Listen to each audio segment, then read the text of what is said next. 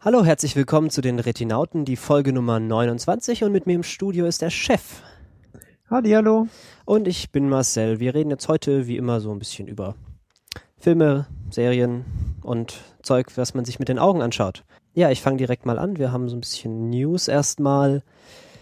Äh, wir erinnern uns ja, es gab ja mal so Star Trek-Filme in letzter Zeit von dem Typen, der irgendwie bei Lost mit drin hing, von J.J. Abrams. Ähm, und es wird natürlich einen dritten geben, weil alles, was Geld verdient in Hollywood, ähm, bekommt Sequels, bis ähm, das Studio pleite ist oder so. Ja, und weil J.J. Abrams äh, fahnenflüchtig war, ja. haben sie sich jetzt einen neuen Regisseur suchen müssen. Vor allem, er ist ja zu, zu einer Franchise geflohen, von der er selbst sagt, dass er sie viel, viel lieber mag als Star Trek. Er macht ja jetzt hier den Star Trek 7, glaube ich, ist die Nummer. Äh, ja, genau, 7, der. Star Wars. Star Wars, entschuldige. Ja, ich werde alt. Ähm, genau, äh, Star Trek 3 wird irgendwann kommen und äh, vielleicht wird es von dem Herren, was ist denn das deutsche Wort für Directed, Chef? Regisseur. Also es gibt kein Achso, Verb. du meinst das Verb Ja. Regie führen. Äh, Regie führen wird vermutlich Joe Cornish. Äh, den kennt man aus einem Film, den wir sehr gut fanden hier bei den Retinauten, nämlich Attack the Block. Äh, das war letztes Jahr, vorletztes Jahr so ein äh, ganz kleiner, ganz Das muss schon ewig her gewesen sein, länger, oder? 2011. 2011, oh Gott, die Zeit fliegt. Ja, war so ein ganz charmanter äh, Comedy slash Horrorfilm, wo so ein paar Außerirdische so einen Ghetto-Wohnblock angreifen. Attack the Block eben. War sehr, ist sehr aufgefallen durch irgendwie sehr äh, un, unabgestandene Witze und sehr, sehr gut, äh, ja, gut Regie geführt. Und wir, ich, man hofft natürlich jetzt, dass er so ein bisschen äh, diese Qualitäten Ja. Die IMDb führt ihn gerade noch als rumored. Von daher würde ich jetzt da mal nicht so viel drauf geben. Ich glaube, äh, den Status hatten vor ihm auch schon ein paar andere. Ja, Gerüchte sind ja äh, gut für, für Clickbait, deswegen machen wir das, weil wir sind ja nur, wir wollen ja nur die Klicks. Ist ja logisch. Ja. Mal schauen. Also Attack the Block ist ja ein vergleichsweise, glaube ich, relativ günstiger Film gewesen. Ja, ja, 8 Auch Millionen, äh, nee, Moment, das, äh, doch, ja, 8 Millionen Budget. Auch in einem Vereinten Königreich produziert. Ähm, und das ist auch, soweit ich das sehe, der einzige Film, den Joe Cornish bislang, ähm, bei dem Joe Cornish bislang Regie geführt hat. Und für ein Debüt war das schon. Wäre das, wäre das schon die klassische Flucht nach vorne, wenn sie ihm jetzt tatsächlich diese riesen Franchise anvertrauen, die Star Trek ja immer noch oder schon wieder, je nachdem ist. Ja, schreiben wird das auf jeden Fall nicht dürfen, aber das, äh, immerhin so ein bisschen, er hat so ein ganz gutes Händchen gezeigt irgendwie bei Attack the Block. Also falls ihr das noch nicht gesehen habt, liebe Hörer, Hörer und Hörerinnen, einfach mal anschauen. Er ist ein sehr schöner Film.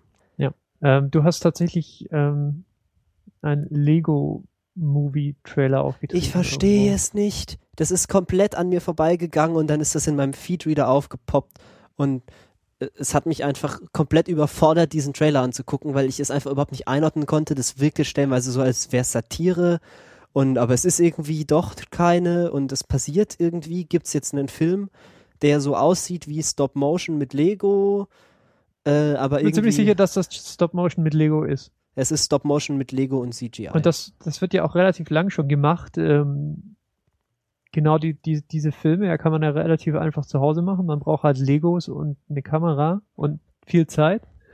Aber dass die, dass das jetzt tatsächlich Warner Brothers in Verbindung mit ähm, Village Pictures, äh, Village Roadshow, Roadshow Pictures macht, ähm, entweder sie haben, äh, sie sind gerade ein bisschen klamm und und äh, ihnen ist gerade ein bisschen das Geld ausgegangen und sie müssen jetzt irgendwie neue Filme raushauen, die möglichst wenig kosten. Oder ich weiß nicht, was die kreative Idee hinter diesem, hinter diesem Konzept ist. Also was passiert in diesem Trailer ist irgendwie so alles auf einmal, so alle Standardplots at the same time mit allen Charakteren, so Batman, Abraham Lincoln, äh, alle TM.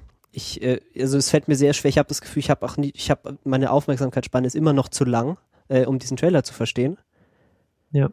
Äh, aber ja, also ganz, äh, ganz seltsam im Auge behalten. Das könnte eine sehr amüsante, komplette Katastrophe werden oder vielleicht äh, auch ein guter Film. Man weiß es nicht. Ähm, es gibt ja schon länger dieses Mash-up von Lego mit verschiedenen anderen ähm, Franchises, primär aber so im Videospielsegment. Ja, die sind ja anscheinend auch gut, berichtet man mir. Ich, äh, richtig, richtig, genau.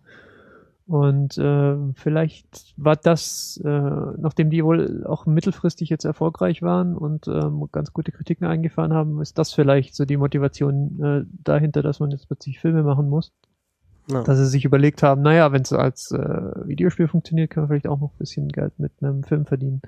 Aber wie gesagt, also die, die ganze, die ganze kreative Vision, die hinter, die hinter, dahinter steht, dass man jetzt plötzlich ähm, äh, Blockbuster-Filme mit Lego dreht, ähm, äh, habe ich noch nicht ganz durchdrungen, aber vielleicht äh, muss man sich da, ich weiß nicht, als auch einen offenen, äh, äh, offen sein für sowas, aber äh, es sieht interessant ja, wie aus. Du, wie du schon sagtest, also Jesus Christus, warum, was, also wie ist das durch die, ähm, wie ist das durch die, durch den Entscheidungsfindungsprozess eines großen Hollywood-Studios geraten?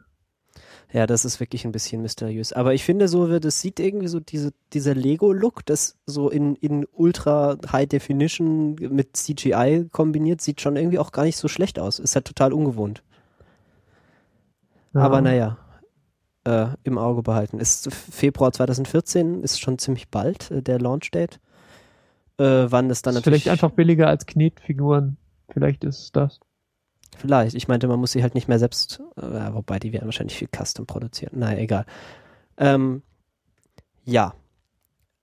Äh, weitere Filme, auf die wir uns freuen. Ja, jetzt machen wir den, jetzt machen wir den Übergang vom Lego-Movie zu 12 Years a Slave, Marcel. Äh, wenn man auf ein Lego tritt, dann hat man ja manchmal Schmerzen. Und wenn oh, man. Oh, oh, Jesus Christus. Oh, Jesus Christus, wo geht das denn hin? Und wenn man ganz viel Schmerzen hat, dann wird man vielleicht ausgepeitscht. Und wenn man ausgepeitscht wird, dann ist man vielleicht ein Sklave. Und dann. Könnt, oh, oh. oh Gott, das hat wehgetan aber nicht so sehr, egal. Ähm, ja, 12 Years a Slave ist der neue Film von Steve McQueen. Steve McQueen fragt ihr euch jetzt, wer ist denn dieser junge Herr? Äh, das ist der Mann, der Shame gemacht hat. Ähm, was ist denn Shame, fragt ihr euch. Äh, das ist der Film, wo man äh, den Herrn Fassbinder auf seinen Pipi-Mann schaut. Unter anderem. Äh, ja. Auch ein sehr eindrücklicher Film, den wir auch mal besprochen haben in irgendeiner alten Folge, die ich vielleicht raussuche für die Shownotes. Ähm, ja, und er macht einen neuen Film, oder hat ihn gemacht, 12 Years a Slave, wieder mit dem Herrn Fassbender und äh, irgendwie ist da noch, äh, ist gerade Brad Pitt ist auch irgendwie, springt da noch rum, so im Hintergrund. Äh, und es sieht unglaublich gut aus, wenn man den Trailer anguckt. Also ich habe den Trailer so im Kino gesehen und das war mir irgendwie völlig entgangen, dass es diesen Film gibt. Und dann habe ich den Trailer gesehen und da war ich total geflasht und äh, der, der, ist dann sofort auf meine Watchlist gewandert und ich muss ihn jetzt unbedingt angucken. Ja, Deswegen. also es geht, ähm, es basiert auf dem autobiografischen ähm, Werk von äh, einem Herrn, der Solomon Northup heißt und das ist relativ alt, so Mitte 19. Jahrhundert. Und ähm, tja, wie der Name schon sagt, 12 Years a Slave, na, beschäftigt sich eben mit der Sklaverei in den USA zu der Zeit. Und wie du in der Pre-Show, die ja nur unsere äh, bezahlenden Subscriber äh, hören, äh, du schon erwähnt hattest, ist der Film sehr, sehr positiv äh, rezipiert worden. Ja, sehr. Und ähm, was du auch schon sagtest, ist, dass wir ihn trotzdem jetzt erstmal nicht zu sehen kriegen. Nee, der kommt im Januar, 14. Januar oder irgendwie so um, um den Dreh 2014. Also es ist äh, schmerzhaft lange noch ist man gar nicht mehr so gewohnt irgendwie. Also so von, man ist halt verwöhnt von so Avengers und zum Spaß, dass man die früher hier zu sehen bekommt.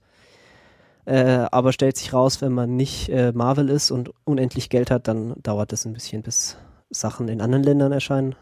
Okay, also auf die Watchlist 12 Years a Slave. Ähm, was, wenn er jetzt den Film fertig gedreht hat, was könnte er denn jetzt als nächstes machen? Dann geht er rüber zu unseren Freunden bei HBO. Ähm, und macht da eventuell eine Serie. Das ist jetzt wieder eher so Gerüchteküche, aber ich dachte, ich sage es mal, weil äh, Menschen, die wir mögen, da beteiligt sind, äh, nämlich Steve McQueen und HBO. Ähm, ja, er macht anscheinend. HBO ist es nicht ein Mensch im klassischen Sinne, aber eine Gruppe ein von Menschen, eine, Organis eine Organisation. Das ist ein guter Freund von uns, können wir sagen. Ja, also im Moment pitcht er irgendwie eine Serie bei HBO. Ähm, wir melden das jetzt hier. Ex Deutschland exklusive News, ja. Und äh, hoffen wir mal, dass da was draus wird, weil mehr gute kleine Serien kann man auch gebrauchen. Ja, Apropos. Eine gute kleine Serie ist wahrscheinlich ähm, True Detective nicht, denn es spielen Matthew McConaughey und äh, Woody Harrelson die Hauptrollen. Und die sind beide, glaube ich, zu teuer für so eine richtig lange Serie. Ich glaube auch, dass ähm, sich die Serie, ähm, dass die Serie mehr so ein kurzes Vergnügen wird. Äh, ja, es ist, glaube ich, auch erstmal angesetzt auf eine Staffel. Vielleicht gibt es nochmal eine zweite. Aber es ist halt so eine äh, Detektivserie, wie man vielleicht schon am Namen, äh, am Namen erraten könnte bei True Detective. Und äh, lustigerweise scheint es etwas mit True Blood zu tun haben, was man an dem True im Namen erkennen kann. Ähm, mhm. Es ist mhm. irgendwie Prequel zu True Blood, aber sieht gar nicht nach Fantasy aus, sondern halt wirklich so wie so eine gritty äh, De Detective-Serie mit so einem extrem coolen Trailer und ich freue mich da auch schon ziemlich drauf. Ähm, ja, ist auf jeden Fall interessant. Ähm, ich finde es nur interessant, dass das tatsächlich als die Nachfolgeserie zu True Blood angekündigt wurde. Denn der Trailer, ähm, der sieht wirklich äh, verdächtig einfach nach einem 0815 Police Procedural aus. Also einer relativ klassischen Krimiserie. Und abgesehen davon, dass man die zwei Nasen halt erkennt und ähm, dass, äh, dass man so anscheinend ein bisschen so mit dem mit dem Südstaaten-Toppers spielt, äh, weiß ich jetzt nicht, wo da genau der Bezug sein soll zu, äh, zu True Blood. Wahrscheinlich Aber sind kann, ist natürlich auch nicht das Schlechteste, wenn sie, wenn sie sich das vielleicht für die Serie vorbehalten und nicht für den Trailer. Ich würde mal ganz wild behaupten, dass Leute sterben und dann sterben sie wegen den Vampiren. War True Blood das mit den Vampiren? Ich habe das nicht geschaut. Ja, das war, glaube ich, das mit den Vampiren. Ich habe es auch nicht geschaut, aber ich bin mir relativ sicher, dass das. Ich glaube, der Lukas schaut es, aber der, der, der Lukas ist irgendwie im Kino, was auch immer. Da gibt's auch eine Serie, äh, eine, eine Webseite dazu, dieses darknessbecomesyou.com. Mm, und da virales man Marketing. auch nicht wirklich was draus mit, außer dass, außer dass das so eine endlos äh, Scrollseite ist. Das heißt, du kannst scrollen und es passiert einfach nichts, oder was? Ja, nee, es kommt schon immer wieder was und dann steht das Darkness touches you back und dann scrollt man weiter und dann steht da Darkness The little detail you. breaks the case und dann steht Error, LA und dann steht The world needs bad men und dann steht da äh, Internal Affairs. Also glaubst du, dafür das ist so eine klassische, Te klassische Teaser-Seite mit äh, mit Trailer-Links drin, aber äh, ja, ich weiß nicht. Sie hat Ladebalken. Ich, ich hoffe mal, sie war nicht sehr teuer, die Seite. Immerhin ist es kein Flash, das ist schon mal positiv. Äh, ja, Flash, Leute, es ist 2013, Flash ist aus. Macht, hört auf damit. Das ist nicht gut. Okay, wir sollten nicht weiter über die schlechte Webseite, äh, über die schlechte Webseite reden, sondern uns auf die Serie Ja, wir sind doch ein Tech-Podcast, da muss man über sowas es, reden. Es geht los, ja. Wie findest du eigentlich das neue iPhone? Äh, es geht los im Januar äh, mit bei HBO und ähm, so der Herrgott will, irgendwann dann auch mal in deutschen Streaming-Portalen, aber ich würde nicht den Atem anhalten. Gut. Ja, wir ähm, sind in Deutschland, das ist Serienghetto. Ja, ähm, wir erinnern uns vielleicht noch an den, den Film Drive zum Beispiel oder in eher aktueller Only God Forgives. Was diese Filme gemeinsam haben, ist der Herr Nicholas Winding Refn, äh, der, ihr Regisseur. Ähm, und der Herr macht jetzt einen neuen Film. Und zwar macht er einen Horrorfilm und er macht einen Horrorfilm nur mit Frauen, von einer Frau geschrieben. Und ich begrüße das, weil mehr Filme mit mehr Frauen ist mehr gut. Ähm, ja, viel mehr gibt es tatsächlich auch einfach nicht zu berichten. Ich wollte das nur loswerden. Okay, der Herr ich habe dazu, hab dazu, auch nichts zu sagen und, äh, und erwarte die weiteren Neuigkeiten. Ja, der, ähm, der er hat sich ja ein bisschen wiederholt mit den ersten beiden Filmen, hatte ich den Eindruck. Mindestens visuell, aber ich finde auch. Mit, on, äh, mit, vom, mit Drive und Only God Forgives? Ja. Naja, mit, er hat sich halt mit Ryan Gosling wiederholt. Aber ich finde. Naja, aber Ryan Gosling kann halt auch nur eine Figur spielen, vielleicht liegt es daran. Ja, wobei er hat ja dann in diesem anderen, in dem Biker-Film hat er ja ein bisschen mehr geredet und er hatte ein anderes T-Shirt an. Ähm, äh, ja, ähm, ich weiß nicht, ich fand Only God Forgives war schon so ein bisschen so ein, so, so ein Slap in the Face für die Leute, die mit Drive so eingestiegen sind. So, wenn du, wenn du Drive geguckt hast und denkst, oh, jetzt kommt wieder so ein krasser Horror, äh, so ein krasser Action, relativ klassischer Actionfilm, der dann irgendwie ein bisschen in, in arg gewalttätig abdriftet. Und dann kommt plötzlich mhm. irgendwie Only God Forgives, wo irgendwie nicht geredet wird und äh, sehr lange, sehr, sehr meditativ äh, Dinge passieren und so. Aber ich weiß nicht. Ja, aber das ist doch genau das, was in, das ist doch irgendwie genau das, was auch in äh, was auch in Drive passiert ist, oder? Niemand hat geredet und es, es, es gab lange introspektive Szenen und naja, zwischendurch gab es halt noch Gewaltmorde, aber ja, aber Drive hat also ah. ich an, bei Drive erinnere ich mich schon noch an so einen äh, so ein Action-Movie-Plot, so mit, mit Love Story und, und irgendwie Geld. Ich muss irgendjemandem Geld besorgen und so. Und das ist ja komplett abwesend bei Only God Forgives. Da ist ja wirklich nur äh, der, der Typ mit dem Messer, äh, mit, mit diesem Beil, nee, wie heißt das? Diesem Schwert. Und Vielleicht ist auch einfach das Problem, dass ich, dass ich die, äh, die, dass ich Michael Fassbender im, in der rekordverdächtigen Zeit von einem Film irgendwie für mich abgenutzt Meinst hat. Du Gosling? Ja. Was habe ich gesagt? Fassbender. Ja, Gosling meine ich. Äh, in, in der rekordverdächtigen Zeit von einem, von einem Film, Ein wo Film. ich dachte, ah, ein frisches Gesicht, aha, ein stoischer Held, äh, der wenig redet und dann so ein zweites Mal so, äh, kann auch was anderes? Ja, der Herr Gosling, äh, der ist, äh, das Lustige war ja, wie er so zwischendurch ja wirklich in jedem Film, der im Kino anlief, mal war. Aber das ist jetzt wieder vorbei. Jetzt ist ja wieder ein bisschen Ruhe. Gott sei Dank. Gott sei Dank. Ähm, ja, ich mag ihn ja eigentlich. Wenn wir schon bei Filmemachern sind, die wir mögen und die Filme machen, äh, weil wir heute anscheinend nur über Filme reden, die irgendwann rauskommen. Ähm, das äh, große Hotel in Budapest ist der neue Film von äh, Wes Anderson. Genau, von Wes Anderson. Ich hatte gerade so, so einen Moment. Ähm, ja, der Mann kennt man. Zuletzt äh, Moonrise Kingdom äh, oder hier Darjeeling Limited oder der Film mit dem Sisu, dessen Titel ich mir nicht, immer nicht merken kann. Ähm, ja, bekannt für so seinen sehr ich, Diorama-Style oder so Puppen, Puppenhaus-Ästhetik, wenn man es nicht so besonders mag. Hat einen sehr eigenen Stil, ja, in allen seinen Filmen, das kann man schon mal so sagen. Also auch so einen sehr, sehr, sehr etwas splinischen Tonfall, der auch manche völlig in den Wahnsinn treibt. Ich mag ihn ja sehr. Ähm, ja, Budapest Hotel ist irgendwie so ein, auch so Ko Komödie, wo irgendwie jeder mitspielt so gefühlt ist da jeder Schauspieler. Ich glaube, du bist wahrscheinlich auch einfach kein Schauspieler, wenn du, wenn du da nicht mitspielst. Ja. Ähm, ja, wir freuen uns. Trailer ist verlinkt. Anschauen, freuen. Am besten einfach in maximaler Auflösung und dann so einfach zwischendurch mal Pause machen und sich freuen, dass irgendwie jedes, jede Kameraeinstellung aussieht wie so ein. Ja, ich denke, ich schaue jetzt gleich nochmal Moonrise Kingdom an, wenn wir hier fertig sind. Nur zur Beruhigung einfach. Ja.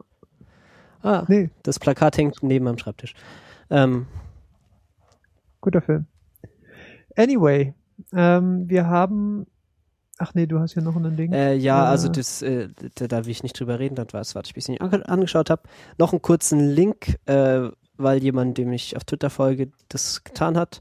Ihr kennt das vielleicht, ihr äh, habt, ihr hört so einen Namen von einer Serie und ähm, ihr wisst, euch ist es schon ein paar Mal passiert, so sagen wir mal Firefly und jemand sagt, oh, Firefly ist voll toll und sagt euch nichts sonst und dann guckt ihr das und dann seid ihr ganz, ganz traurig, weil ihr nicht wusstet, dass sie nach 13 Folgen einfach aufhört ähm, und weil sie gecancelt wurde. Und äh, wäre ja schon schön, wenn man vorher nachgucken könnte, was mit dieser Serie so passiert ist. Und äh, Sean Inman, äh, der macht Spiele und, und ansonsten so, so ein Web, äh, ein Feedreader und Zeug. Er hat so eine kleine Webseite gebaut, die heißt cancelhanger.com. Da gibt man einfach ein, was für eine Serie man suchen will, zum Beispiel Firefly. Und dann bekommt man so eine Übersicht, was die Community meint, äh, ob sie mit Cliffhanger oder ohne Cliffhanger gecancelt wurde. Firefly sind sich die Leute sehr einig äh, mit Cliffhanger. Ja, und die Seite braucht, glaube ich, auch dringend äh, noch ein bisschen mehr Zuschauerpartizipation, so zu den meisten Serien, die ich hier eingegeben habe. Ähm, Gibt es noch nicht so sehr viele Meinungen. Ja, Dementsprechend. Man, man kann auch einfach mal klicken. Ja. Oder halt einfach auf IMDb gehen und da nachschauen, äh, äh, wie, nach wie vielen Staffeln die Serie zu Ende gegangen ist und sich dann das. Aber da äh, kriegt äh, man vielleicht nicht gesagt, ob, es jetzt ein Cliffhanger war oder nicht. Ja, bei Kanzelhänger ja auch nicht, weil keine Leute abgestimmt haben. ja. Tja, so ist das. Jetzt musst du entscheiden, ob du über das nächste Thema reden möchtest oder nicht. Ja, wir reden das. Das ging ja einmal durchs Internet und wenn es einmal das Internet war, dann darf man drüber reden, egal, äh, egal wie qualifiziert man sich fühlt. Ähm, hm, das könnte ja auch nicht wahr sein, diese Behauptung. Naja, auf jeden Fall, es ging dir jetzt durch dieses Internet, äh, dass irgendwelche Kinos in Schweden jetzt angefangen haben, Filme zu bewerten, nachdem, ob sie den Bechteltest äh, bestehen. Wir erinnern uns, wir hatten da irgendwann mal drüber Was geredet. ist denn der Bechteltest, Matthias? Ähm, der Bechteltest, Marcel? Gut, dass du fragst, Chef. Das ist Ja. aber Mir wirklich. ist auch gerade dein Name wieder eingefallen. ja, wunderbar. Ich sehe schon, Ja. wir sind, wir sind in Höchstform. Ja, ähm, absolut. Bechteltest, drei Punkte. Es gibt zwei benannte Damen, äh, Frauen in dem Film. Sie reden miteinander und sie reden miteinander über was, was nicht ein Mann ist. Und dann sagt man sich so, what, das kann doch gar nicht sein, dass es da Filme gibt, bei denen das nicht der Fall ist. Und dann stellt man fest, dass es tatsächlich so ist, dass es extrem viele Filme gibt, bei denen das nicht ist. Äh, zum Beispiel Up oder Pulp Fiction oder The Princess Bride oder Toy Story. Naja, egal. Ähm, auf jeden Fall, äh, der Punkt ist, sowas ist natürlich wunderbar plakativ. Äh, es ist auch eher so ein, so ein Anhaltspunkt und jetzt nicht so ein, ist dieser Film frauenfeindlich? Ja, nein. Ist dieser Film frauenrechtlich irgendwie so ein bisschen interessiert? Ja, nein, das tut er alles nicht. Alles, was er macht, ist so ein bisschen gesprächsanregend Ein bisschen- zu sein. Genau, ein bisschen polemisch äh, auf eine Sicht der Dinge hinzuweisen, die man vielleicht auch mal einfach zur Kenntnis nehmen kann. Ja, ähm, deswegen finde ich das auch ein bisschen schwierig, da jetzt äh, ja so Filme danach zu bewerten und das dann in dem Kino irgendwie auszuhängen, aber ich sehe schon, warum sie das machen, weil das äh, beginnt, damit kann man zumindest halt mal anfangen, darüber zu reden. Äh, dass Filme immer noch irgendwie viel zu wenig Frauencharaktere haben, die irgendwie einigermaßen glaubhaft sind.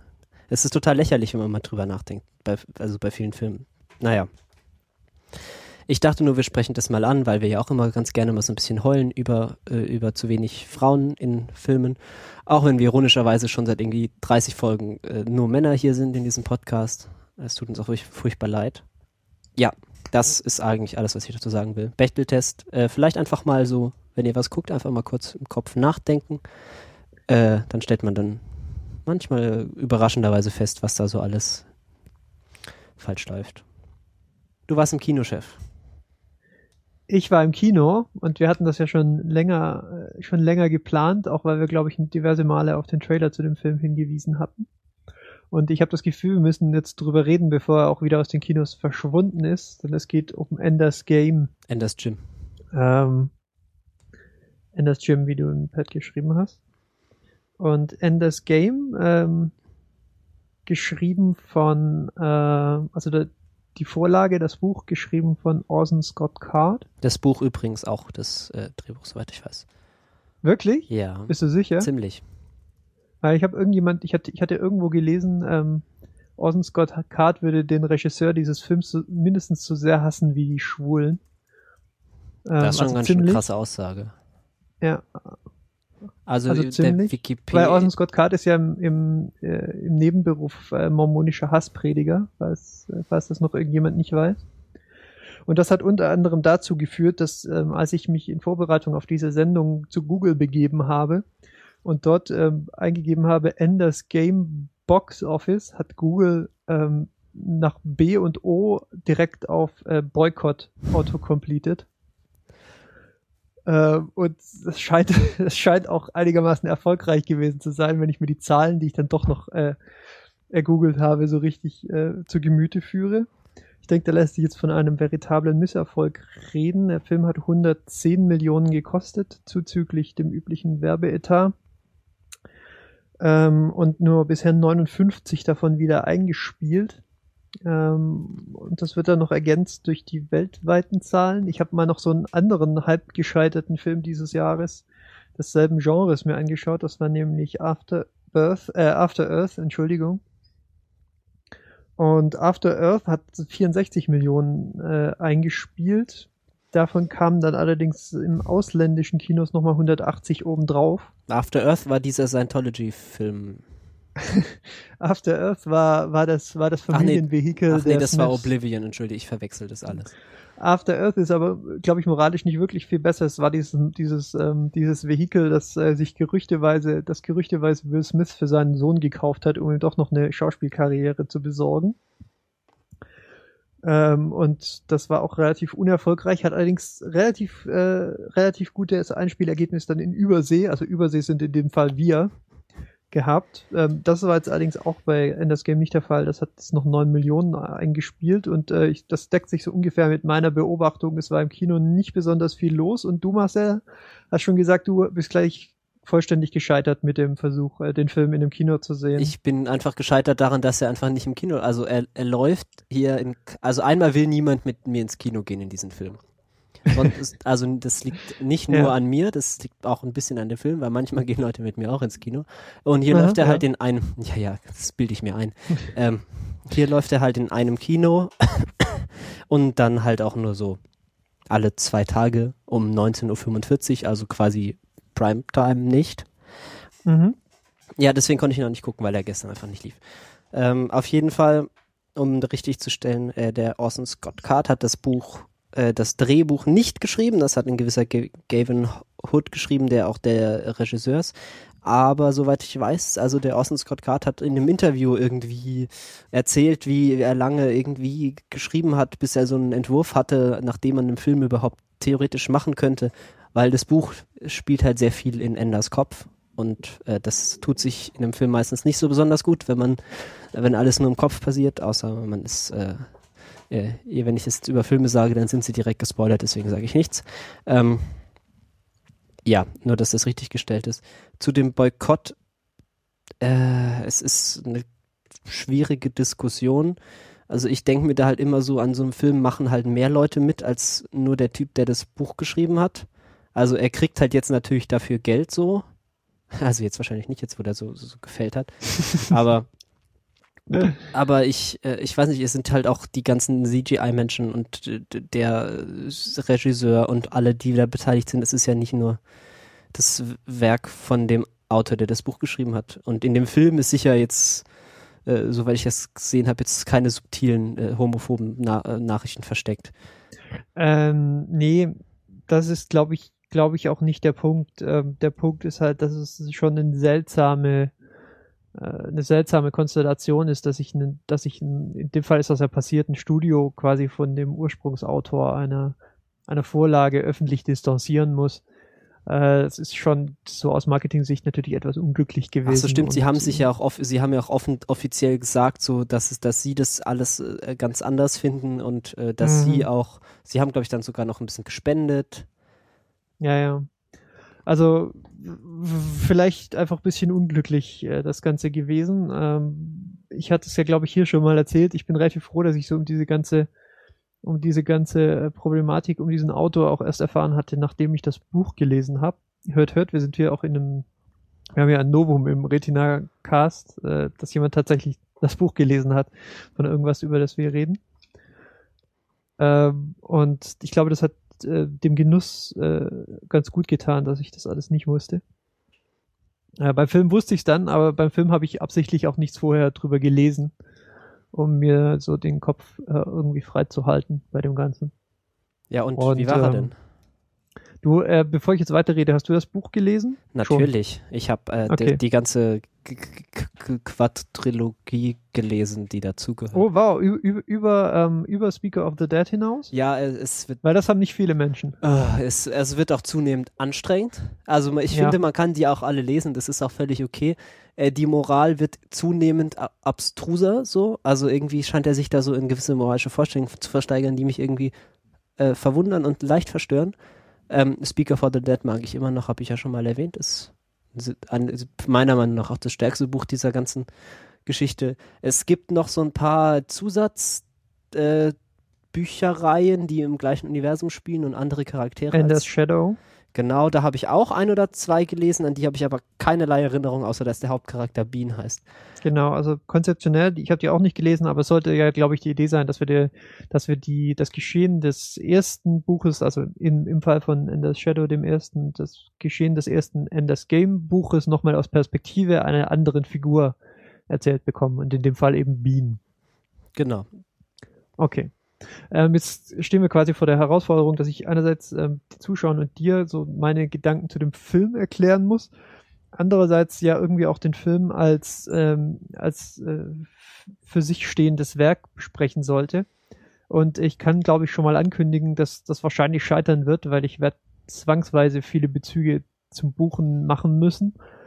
Ähm, einfach, weil, weil, weil mir sonst irgendwie so der, das Potenzial ausgeht, äh, über den Film so richtig zu erzählen. Ja, wir können an dieser Stelle hier einfach mal sagen, wenn ihr auch so, sagen wir mal, am Science-Fiction-Genre interessiert seid, äh, dann lest doch vielleicht mal Enders Game. Das ist schon so ein bisschen in diesem Standard-Kanon drin der Science-Fiction-Bücher.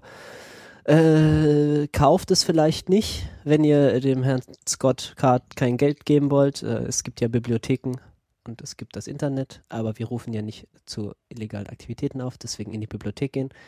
Ähm, ja, lest das mal. Es ist auch nicht so besonders anstrengend, also anstrengend vielleicht, aber es ist nicht besonders lang. Äh, dann versteht ihr vielleicht auch dann noch mehr von dem, was Chef jetzt gleich erzählt. Ja, ähm, ich glaube, der Film lässt sich auch ganz gut als Basis äh, für, für den Buchgenuss, äh, für, den, für einen nachfolgenden Buchgenuss äh, legen, falls er, falls er den Spaß am, am der Vorlage noch nicht völlig vergällt hat. Also das Erste, was ich über den Film zu sagen hätte, wäre, dass das Tempo ähm, relativ atemberaubend ist. Am Anfang noch mehr als ähm, als zwischendrin oder am Ende. Am Ende nimmt der Film sich dann schon fast wieder sowas wie Zeit, so irgendwie 20 Minuten, eine halbe Stunde. Ähm, und das tut der Vorlage halt überhaupt nicht gut. Also ich glaube, und das, ich bin mit jemandem im Kino gewesen, der den Film ebenfalls noch nicht gesehen hatte. Das Buch meinst du? Muss ich vielleicht dazu sagen. Das heißt, ich habe ich hab, ich hab auch vorher die Klappe gehalten und dann äh, und dann mal so vorsichtig anschließend nach, also so, so gefühlt, wie, äh, wie, wie das Ganze jetzt so empfunden wurde und so. Und daher kann ich jetzt so ungefähr äh, halbwegs äh, brauchbare Aussagen darüber ziehen, wie der Film halt funktioniert hat für jemanden, der das Buch nicht gelesen hatte. Und äh, was sich schon so abgezeichnet hat, ist, dass halt viele Charakterisierungen in dem Film und viele Story-Elemente, die so halbherzig übernommen wurden, also schlicht scheitern in ihrem, in ihrem Versuch, ähm, Aspekte aus dem Buch zu transportieren. Also ein wichtiger, wichtiges Beispiel zum Beispiel wäre mal so diese ganze Idee, dass Ender halt so ein, irgendwie so ein sechsjähriges Supergenie ist im Buch. Also das kennt man ja. Die Schauspieler sind halt meistens ein bisschen älter in Filmen. Ich glaube, Asa Butterfield 15 oder 16. Äh, nicht 6. Aber sie gehen da nicht drüber hinweg, oder? Also sie sagen schon auch, er ist irgendwie nicht, oder behaupten sie standhaft, er wäre sechs Jahre alt, weil das. Nein, nein, nein, sein Alter wird, glaube ich, nicht genannt. Okay. Ähm, und sie versuchen dem zu begegnen, indem sie auch quasi, quasi den kompletten Zeitraum des ersten Buches, was ja so, ich würde mal so schätzen, fünf, sechs, sieben Jahre sein dürften. Grob. Es ist ziemlich zwölf lang, oder so am Ende.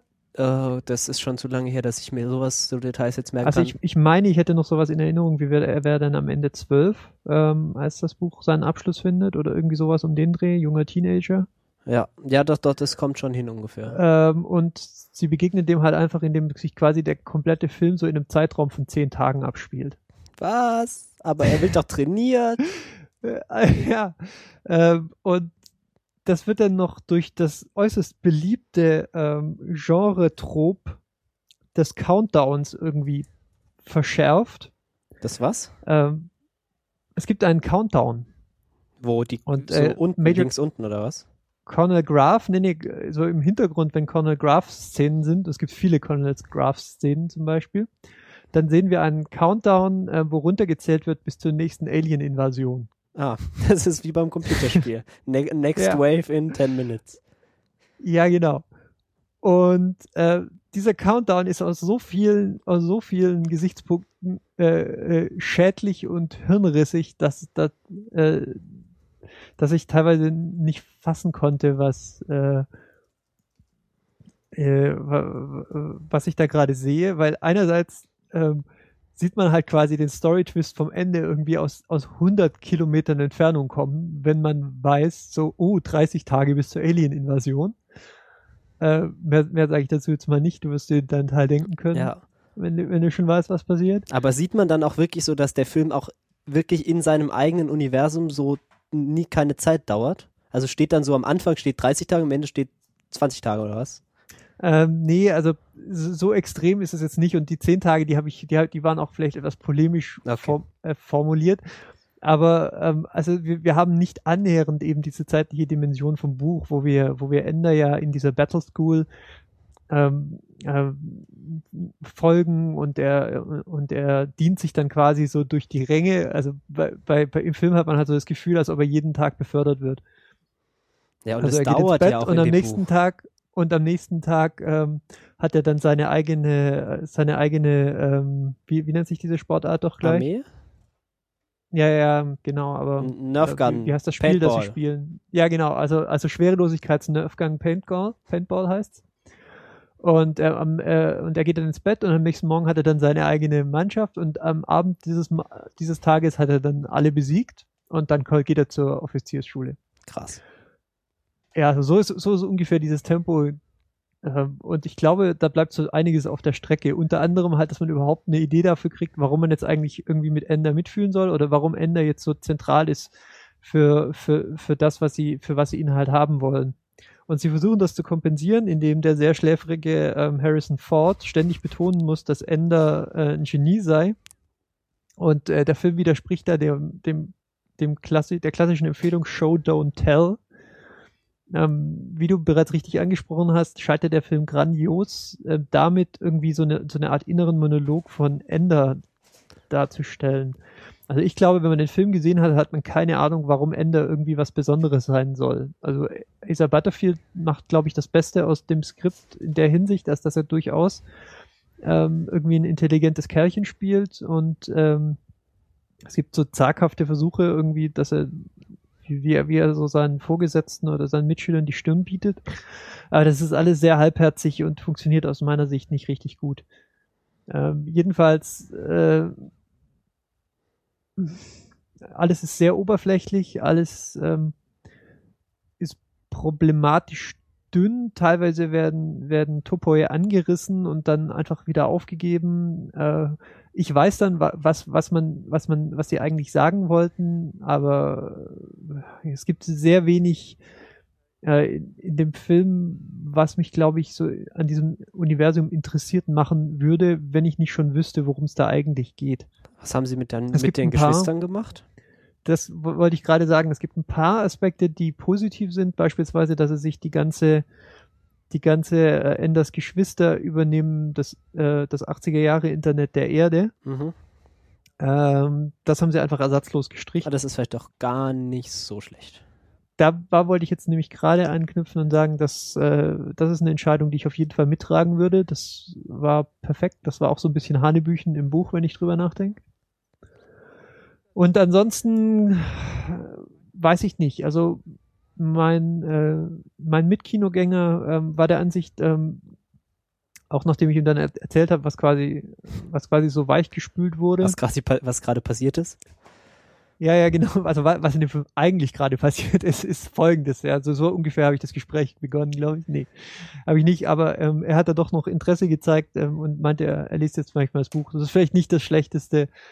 Äh, aber ich glaube, der Film, der für sich stehend ist, ist ein sehr gehetztes, ähm, sehr unausgegorenes äh, Machwerk geworden.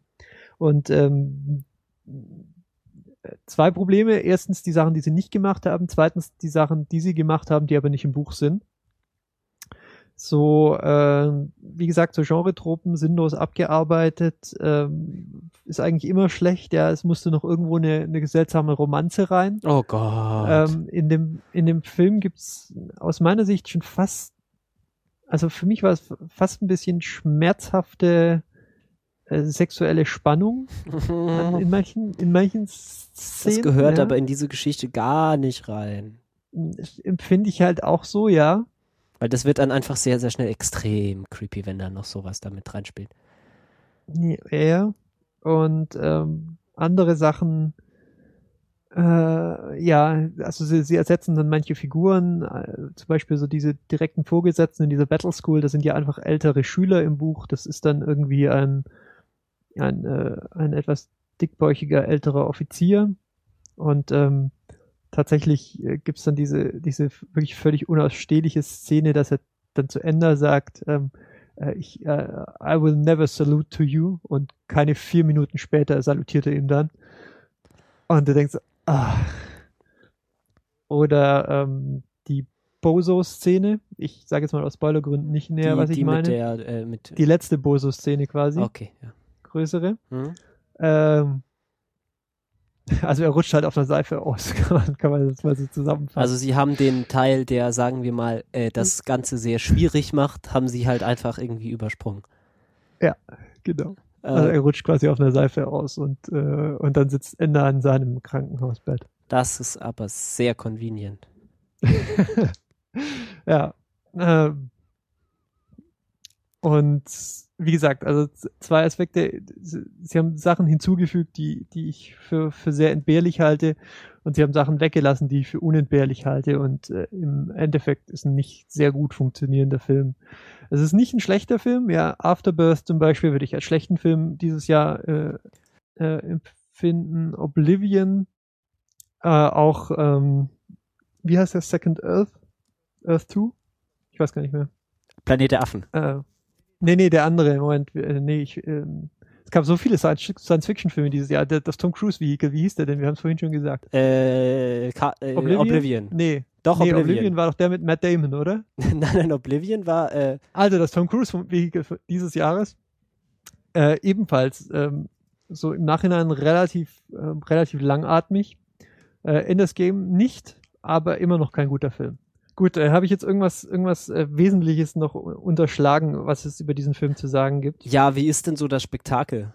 Äh, das Schlussspektakel. Ja, so generell. So das, äh, äh, weiß nicht, so die, die Battle Room und so, das ist ja, in dem Buch ist das ja schon sehr cool irgendwie, wie sie da so rumfliegen und aufeinander ir- irgendwie Taktik Ja. machen und so.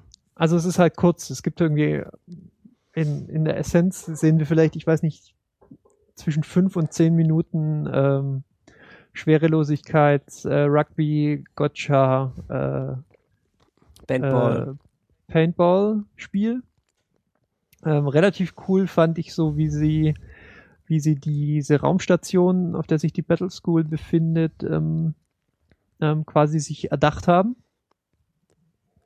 Ähm, da schweigt sich das Buch ja, wenn ich es richtig in Erinnerung habe, relativ stark drüber aus, wie das Ganze jetzt funktioniert, irgendwie mit der Schwerelosigkeit und der Nichtschwerelosigkeit. ja, wobei ich glaube, es ja dreht aus- sich, es, es ist in dem Buch ist, glaube ich, auch so, es dreht sich und in der Mitte dreht sich halt nicht und da ist der Battle Room. Mhm, genau so in etwa. Und das haben sie sich sehr schön, ähm, das haben sie sich sehr- sehr schön erdacht. Also das hat mir ziemlich gut gefallen. Ähm, die, das Schlussspektakel ist spektakulär. Vielleicht ein bisschen spektakulärer, als es hätte sein müssen. Das Und Computerspiel. naja, also jeder, jeder, mit dem ich geredet habe, der den Film gesehen hat, hat, ähm, hat, äh, hat die Schlusspointe quasi gegen den Wind gerochen.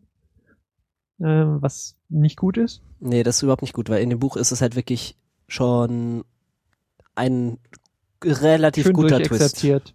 Ja, schön durchexerziert fand ich auch. Ähm, Im Film halt nicht. Das, Der Countdown tut dann sein Übriges. ja, Countdown to the, der Twist Countdown ist immer gut. Mhm. Genau, Countdown bis zum Story Twist.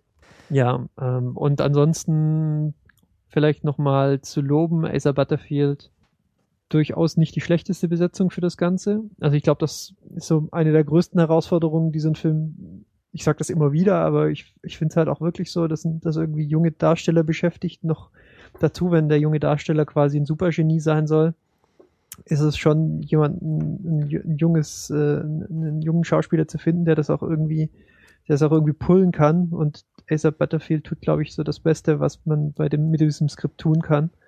Ich bin ja mal gespannt, was Ähm. sie mit der unvermeidlichen äh, Artemis Fowl-Verfilmung, die irgendwann kommt, also die da wette ich drauf, dass die irgendwann kommt. Ich bin ja mal gespannt, was sie damit Ja. machen, weil das ist so eine ähnliche Situation. Ja. Ja, es gibt ja einen, einen relativ guten Hollywood-Nachwuchs, so relativ stetig. Meistens ähm, hat man dann nicht sehr, sehr, sehr lange was von diesen Darstellern, weil irgendwann scheinen sie irgendwie aus dem, äh, aus ihrem Gesicht rausgewachsen zu sein. Und irgendwann kriegen sie dann einfach keine Rollen mehr. Aber bisher hat es nicht wirklich Nachwuchssorgen äh, gegeben und Asa Butterfield, äh, ja, wie gesagt, macht durchaus einen guten Job hier. Wunderbar. Also Daumen hoch, Daumen runter, eher so in der Mitte, oder? Ja, eher so in der Mitte kann man angucken, aber so als äh, es funktioniert weder als Buchumsetzung noch als äh, alleinstehender Film für mich. Ähm, äh, wahrscheinlich sogar ein bisschen auf hohem Niveau gemeckert, ja, also man kriegt wahrscheinlich relativ kurz, kurzweilige Unterhaltung für sein Geld. Äh, aber es ist jetzt nicht das erwartete Highlight ähm, oder das vielleicht von manchen erwartete Highlight in Sachen Science Fiction dieses Jahr. Das sicher auch nicht. Na, schade, ich hatte mich tatsächlich ein bisschen gefreut. Ja. Naja, vielleicht gehe ich nochmal rein und dann kann ich mal gucken, ob ich deine Meinung unterstützen kann. Vielleicht kommt er ja, ja. nochmal, wenn er nicht schon abgesetzt wird nächste Woche. Genau. Oh, ich habe hier einen super Film gefunden, äh, ein super Foto gefunden äh, auf IMDb. Still of Asa Butterfield and Haley Steinfeld. Ich schau mal, ob ich das verlinken kann. Das fasst, das fasst das, was ich äh, Ah ja, ich hab's hier. Was ich äh, über, über diesen Liebesstory-Topper gefunden habe, ganz gut zusammen. Oh. Ja, das ist tatsächlich wirklich ein sehr gutes Foto. Ja, oder? Ja, perfekt. Äh, müsst ihr euch anschauen, packen wir in die Show Notes. Äh. Aber sehen die Uniformen in dem Film auch so, so, also die sehen ja echt wirklich ziemlich schlecht aus. Ja, die Uniformen sind tatsächlich ein bisschen problematisch. Ich habe auch gedacht, ähm, die machen einerseits, ähm, einerseits sind sie gut, weil, ähm, weil, also ich glaube, die sind absichtlich so geschnitten, weil sie für den Hauptdarsteller so geschnitten sein müssten. Weil er ist relativ, er ist, ist, ist nicht sehr klein. Ähm, er ist so, glaube ich, zwei Köpfe größer als, ähm, als Bozo in diesem Film. Aber er ist sehr dünn. Und dadurch, dass sie, dass, dadurch, dass sie allen so sehr körper eng geschnittene, körperbetonte Uniform gegeben haben, wirkt er trotzdem relativ schmächtig, obwohl er, wie gesagt, zwei Köpfe größer ist als, äh, als sein körperlicher Widersacher äh, namens Bozo. Und ich glaube, daran liegt das, dass die auch alle so seltsam aussehen. Ähm, Aber die Materialien sind so komisch. So, das sieht aus, als hätten sie irgendwie so Plastikfolie da so zwischendurch. Naja, es sind, es sind, es sind Space-Uniformen. So. Wie sollen die denn sonst aussehen, wenn sie nicht glänzen sollen? Mm, shiny.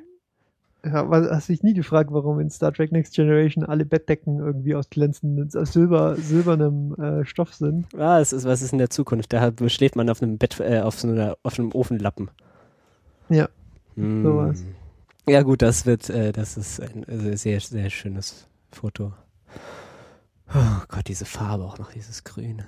Ähm, Deswegen habe ich das Foto jetzt nicht gepostet, aber okay. Ja, nee, du hast, ich dachte, du hättest es gepostet, damit ich jetzt Fashion-Kritik machen kann. Wir sind ja nämlich auch noch ein Fashion-Podcast. Ja.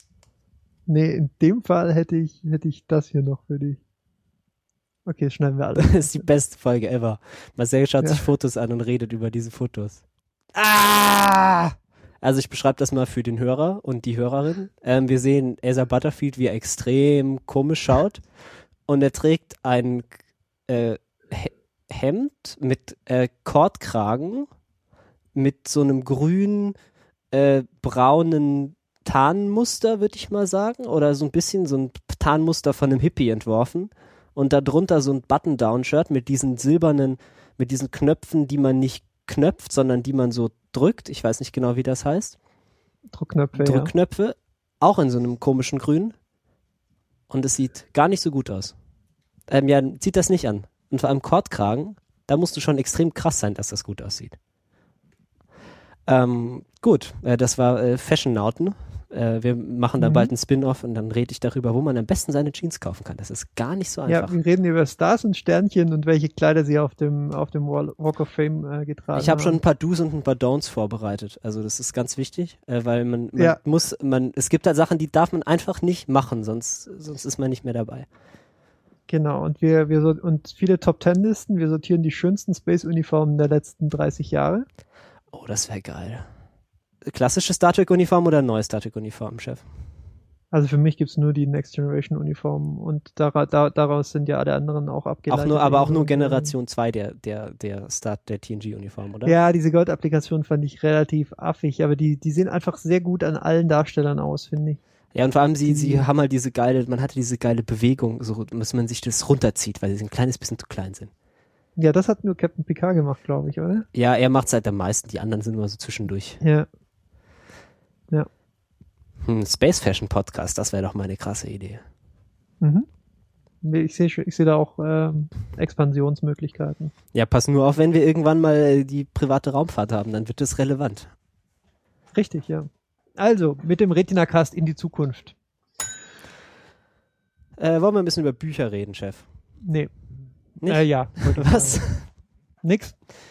Äh, ja, jetzt ist, äh, wir reden jetzt einfach mal kurz nicht über Sci-Fi. Und zur Abwechslung. Und wir reden zur Abwechslung mal über Sachen, die auf Deutsch sind. Wie unser Podcast. Das ist nämlich Mhm. Deutschland hier. Hier wird Deutsch gesprochen. Ich kann auch mal zu dir kommen, dann können wir Tee trinken, dann können wir Englisch reden. Ähm, ja, ich habe vor einer Weile mal über einen Film geredet, der heißt Finsterworld. Ähm, ich glaube, das äh, ist schon ein bisschen her. Der läuft, glaube ich, im Moment gerade noch so in den Kinos, wenn ihr Glück, Glück habt. Ja, mein Mitbewohner war gestern drin. Und wie fand er ihn so? Ähm, deprimierend. Deprimierend. Ich finde echt ganz witzig. Mhm. Er hat ein bisschen, na egal. Hast du ihn auch angeschaut? Nee. Ah, okay. Ähm, ja, Finsterworld ist. Ich, ich, ich, ich habe geschaut, aber er lief nicht in meinem OV-Kino.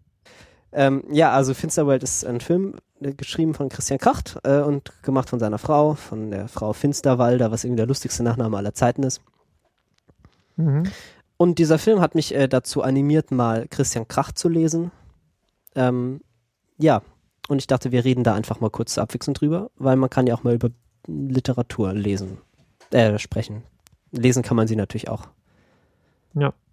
Christian Kracht ist ja den meisten, oder den meisten wahrscheinlich nicht, aber einigen noch ähm, aus noch unter diesem Label der Pop-Literaten ähm, äh, in Erinnerung geblieben, der so in den späten 90ern slash frühen Nullerjahren mal so kurz Furore gemacht hat. Da gab es dann auch noch den Stuckrad Barre vielleicht oder Benjamin Leber oder sowas, so diese jungen, äh, allesamt männlichen Autoren, ähm, denen man irgendwie an, an äh, die neue deutsche Literatur äh, ähm, äh, in ihnen gesehen hat.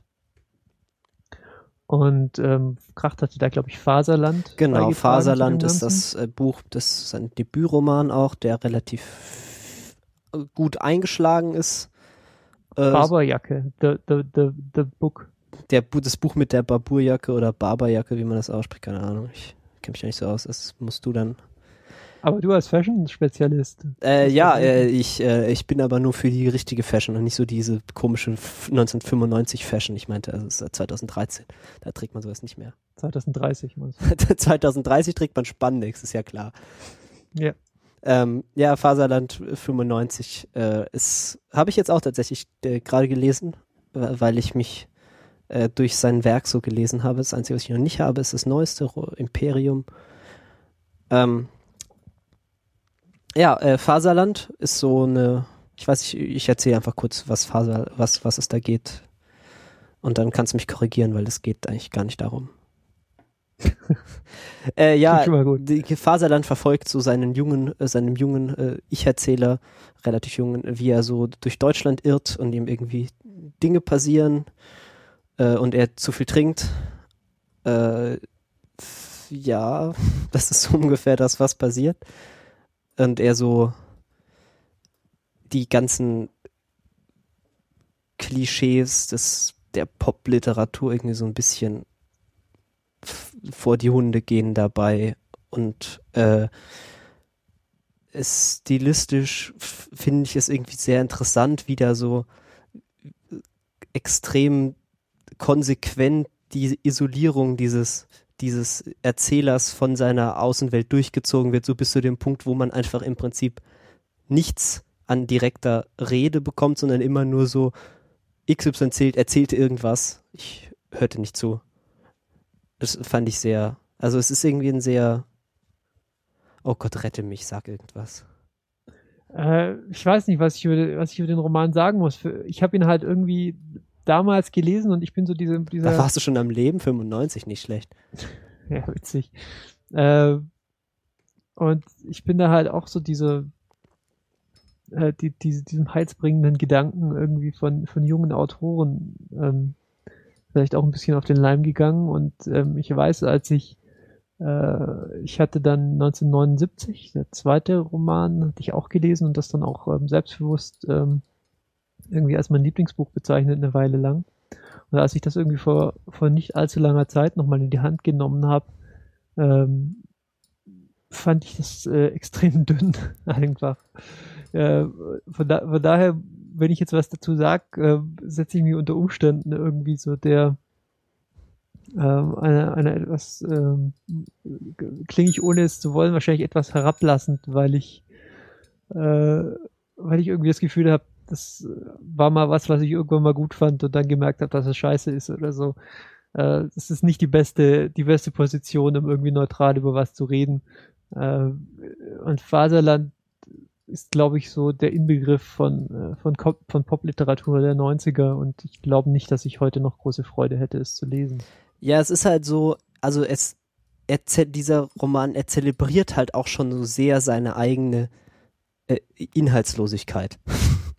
Wenn man das so sagen darf. Es ist halt so, also er ist, er ist es ja nicht so, als hätte er das runtergeschrieben, ohne darüber nachzudenken. Also das unterstelle ich ihm einfach mal, dass er intelligent genug ist, um dabei so ein bisschen äh, zu mhm. reflektieren. Mhm. Und ich finde, man merkt es im Roman schon an, dass da also, dass er, dass er sich schon mehr dahinter verbirgt als nur so äh, irgendwie Inhalts, äh, inhaltsarme Popliteratur so. Also das will ich ihm gar nicht unterstellen. Also ich finde, wenn man so ein bisschen interessiert ist, kann man das auf jeden Fall mal lesen. Es ist jetzt auch nicht so, als würde es einen besonders lange aufhalten.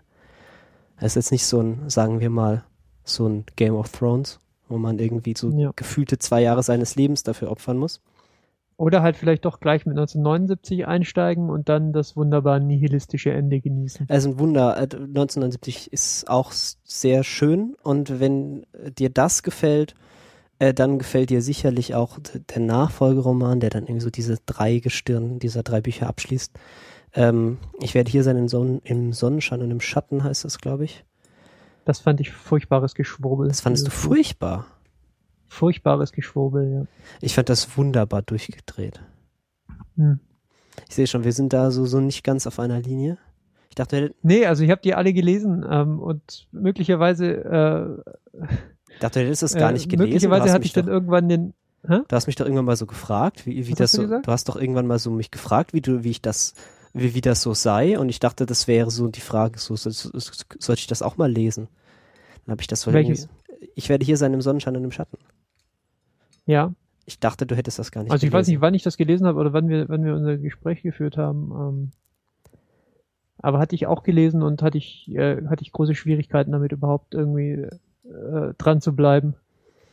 Vielleicht liegt es auch daran, dass ich einfach so eine extreme Schwäche für so Alternativweltgeschichten habe. Ähm, ja, das, das spielt halt so in einer Welt, in der irgendwie äh, wie war das? Lenin ist in der Schweiz geblieben, äh, die Schweiz ist kommunistisch, äh, die Schweiz führt äh, äh, mit dem Rest der Welt auch Krieg. Irgendwie der Zweite Weltkrieg hat nie so richtig aufgehört. Oder der erste, nee, der zweite.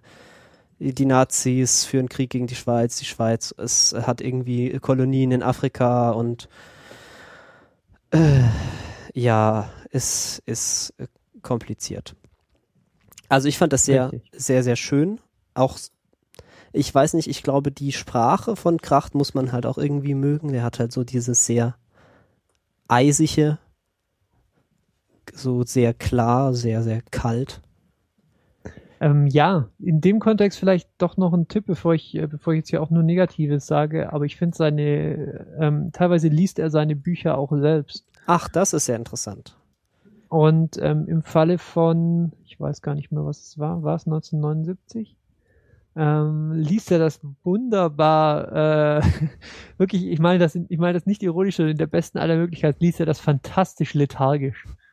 Das ist gut. Das passt auch. Das ist wundervoll. Äh, das ist eine wundervolle sehr, Vorstellung. Sehr neutral und er hat durchaus eine schöne Erzählstimme.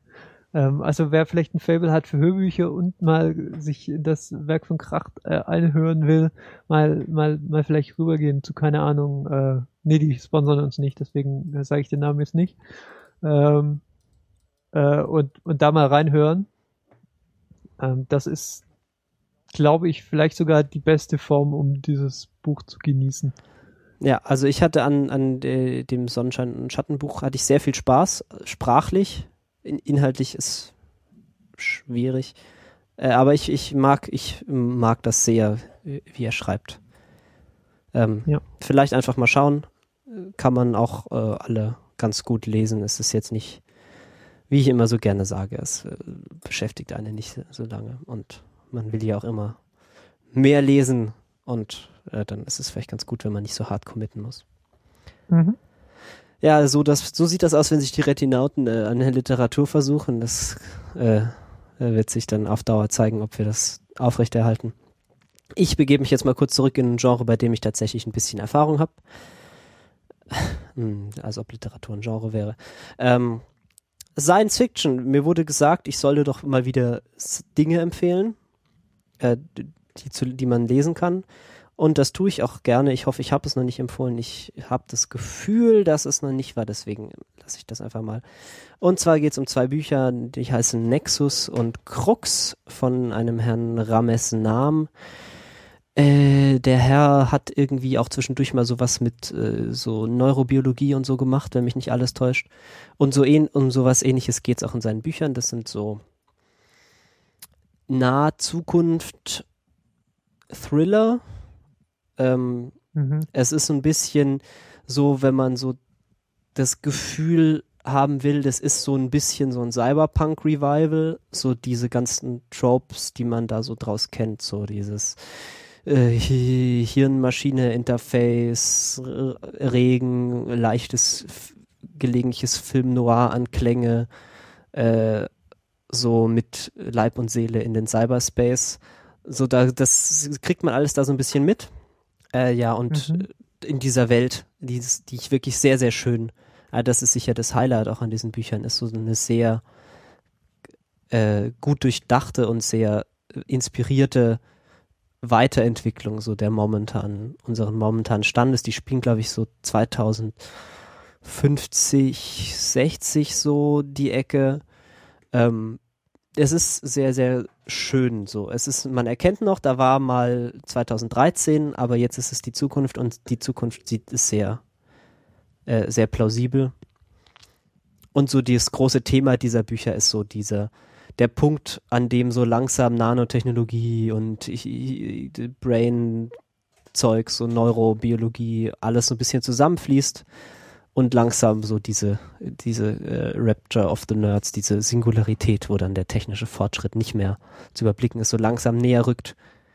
Ähm, ist ganz interessant. Er, er ist dabei auch irgendwie sehr darauf bedacht, so ein bisschen die ethischen Fragen, die sich dabei so aufwer die dabei so entstehen, so was, welchen Wert hat eine, ein Individuum, das man nicht mehr so richtig als Mensch bezeichnen kann. Und so, äh, die stellt er sehr gut, diese Fragen. Er beantwortet sie einfach aber teilweise konsequent auch einfach nicht oder nur sehr oberflächlich, äh, was mir, was mich ein bisschen stört, aber ich sicher auch ein bisschen nachvollziehen kann. Das sind auch einfach so Fragen, da müsste man eine Dissertation und keinen Thriller drüber schreiben. Aber es ist. Ähm, ja? Und wenn ich dich richtig verstehe, ist Nexus da jetzt das erste Buch? Genau, oder? Nexus ist das. Krux dann der Nachfolger. Ist davon. der Nachfolger. Das heißt, man sollte da die richtige Reihenfolge treffen. Genau, Nexus, Krux und das dritte ist, glaube ich, gerade in Produktion. Äh, wird nicht mehr so ewig auf sich warten lassen. Er ist ein Professional Technologist, das ist ja eine super Bezeichnung, da weiß man ganz genau, was er so macht. Ähm, ja, also die Bücher zeichnen sich daraus aus, daraus, hm, dadurch aus, sie haben einen Anhang, der so ein bisschen auch erläutert, wie, plausibel das ist, was er sich da so ausdenkt, technologisch. Äh, Finde ich immer ganz gut, wenn man so behauptet, man würde äh, seriös weiterentwickeln. Ähm, sie haben jetzt also so die Prosa ist okay, kann man lesen, ist jetzt nicht irgendwie Goethe. Was wenig ist Goethe? Goethe ist Goethe. Ähm, es stört nicht, äh, es ist ja so ein bisschen Pop Popcorn, nicht kann man halt so runterlesen, sind auch Thriller, also sind auch ultra spannend und so. Äh, Charaktere halten sich auch in Grenzen, sind ein paar interessante dabei, aber das Highlight ist schon so ein bisschen die Gedankenwelt dahinter und nicht jetzt unbedingt die konkreten Bücher an sich, wie es halt leider bei Sci-Fi auch dazu tendiert, manchmal der Fall zu sein, dass sie, dass eher so die Gedanken dahinter als die Bücher in ihrer rohen Form so das Interessante sind. Äh, kann man mhm. gut lesen, es ist gut, äh, ist gute, ein guter Lesestoff einfach, wenn man was haben will. Ja. Und ich sehe gerade, er hat ja außerdem noch das Buch mit dem schönen Titel More Than Human Embracing the Promise of Biological Enhancement geschrieben. Ja, es ist halt alles so ein bisschen, sagen wir mal, er hat so seine Weltsicht und äh, die scheint da auch so durch und diese Weltsicht ist so von diesem äh, das andere Buch, das er geschrieben hat, ist uh, The Infinite Resource or the Power of Ideas or the Finite Planet. Also er ist schon mhm. so der äh, äh, The Very Model of an, äh, of an Dings da Extropian, wie heißt denn dieses Lied? Egal, ähm, das ist er. Okay, dann, ist ja klar, was wir wissen jetzt. Ich mache das als äh, äh, Outro einfach. The very model of a singularitarian, immortalist extropian. I am the very model of a singularitarian. I'm combination transhuman, immortalist extropian, aggressive. Ähm, ja. Ah, jetzt weiß ich, was du Natürlich meinst. weißt du das. Jetzt weiß ich. Gut, ähm, dann sind wir gehen wir, glaube ich, mit der Lise-Empfehlung jetzt aus der Serie raus. Ähm, das klingt auf jeden Fall wie was, was ich mir mal anschaue. Ja. Es und ähm, ah, hervorragend, es gibt eine 18 Stunden äh, Hörbuch-Variante. Mm, 18 Stunden Hörbücher sind Perf die besten. Perfekt, perfekt, wenn man das nächste Mal in, in, in ein wenig äh, unterwegs ist. Ja, Hörbücher sind toll. Ich muss mal wieder ein paar mir besorgen. Ich habe gerade keine mehr bei der Hand. Ja. Wunderbar. Dann wie immer äh, kommentiert auf retinacast.de. Da freuen wir uns. Entschuldigt äh, die lange Pause. Das äh, war eine unglückliche Kombination von meiner Erkältung, dem Tod von Hardware, der Unfähigkeit von äh, allen Telekommunikationsunternehmen in Deutschland und insbesondere Kabel BW. Ähm, ja, es wäre einfach schön, also falls ihr zufällig ein paar Milliarden Euro übrig habt und ein Geschäfts- und Geschäft äh, euch besuchen wollt, dann macht doch einfach mal so eine Hacker-kompatible Telco auf. Ähm, ihr müsst aber tatsächlich dafür, glaube ich, mehr als ein paar Milliarden haben, weil ihr braucht quasi Infinite Geld, weil ihr müsst Deutschland umgraben. Äh, ich hätte gerne meine Glasfaser dann schon zu Hause und dann ist auch alles gut, dann höre ich auch auf zu jammern. Ansonsten gibt es den Flatter-Knopf, äh, der ist auch immer willkommen. Und auf Twitter sind wir auch, der Chef heißt Grischter und ich heiße Sir Marcel. Da könnt ihr uns auch für unsere Positionen ganz persönlichen 140 Zeichen angreifen. Und alle zusammen sind wir bei RetinaCast, äh, auch auf Twitter. Dann, da passiert aber nicht so besonders viel, bis auf manchmal zufällige Serien-News und äh, Informationen, wenn es neue Folgen gibt, so wie diese hier. Und bald, das kündige ich jetzt einfach exklusiv hier an, die RetinaCast-Folge zu Star Trek The Next Generation. Da freue ich mich schon drauf. Hoffe, du hast nicht zu viel danach zu setzen. Egal. Tschüss. Ciao.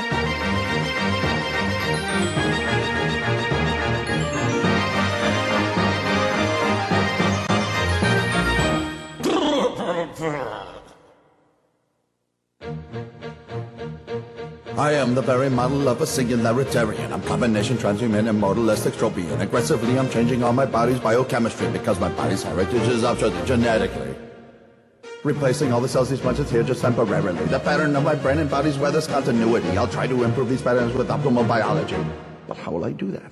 I need to be smarter. Ah, yes.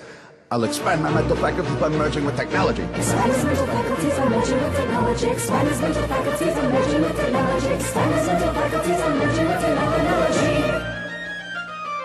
And with our new technology, renewable clean energy, remove our pathogens and overcome hunger and poverty. In short, I am a transhuman, a modalist extropian. I am the very model of a singularitarian. In short, he is a transhuman, a modalist extropian. He is the very model of a singularitarian.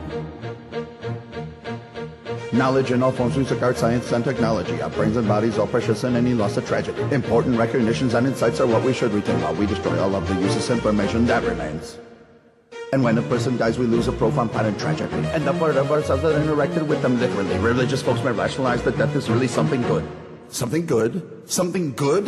Huh? I think they changed our minds of singularity were understood. I think they changed our minds of singularity were understood. I think they changed our minds of singularity were understood. I think they changed our minds of singularity were understood. I create and appreciate all of the knowledge that I know to greater order, even though complexity I know may grow. In short, I am a transhuman, immortalistic tropian. I am the very model of a singularitarian. In short, is a transhuman, immortalistic tropian. He is the very model of a singularitarian. The purpose of the universe is that of all our human lives. Since no aliens have come forth this much, we can now rationalize. We'll spread our thoughts with nanobots that know how to self-replicate. Through solar system, Milky Way, or anywhere we designate. Ideas are our products that will solve the problems of our fate. And new ideas for the problems we can't yet articulate. Let's leverage all our knowledge from the returns that accelerate. Returns that accelerate? Sounds familiar. Ah, yes, the law of accelerating returns by Ray Kurzweil. Of course, of course. So the outcome of the universe is something we can contemplate. The outcome of the universe is something we can contemplate. The outcome of the universe is something we can contemplate. The outcome of the universe is something we can contemplate. The singularity is near, but I won't be indifferent. In case something should go awry, I'll do my best to prevent. Because I am a transhuman, immortalistic tropian. I am the very model of a singularitarian. Because he is a transhuman, immortalistic tropian. He is the very model of a singularitarian. Yes! Singularity! Woohoo! Singularity is here! Singularity is near!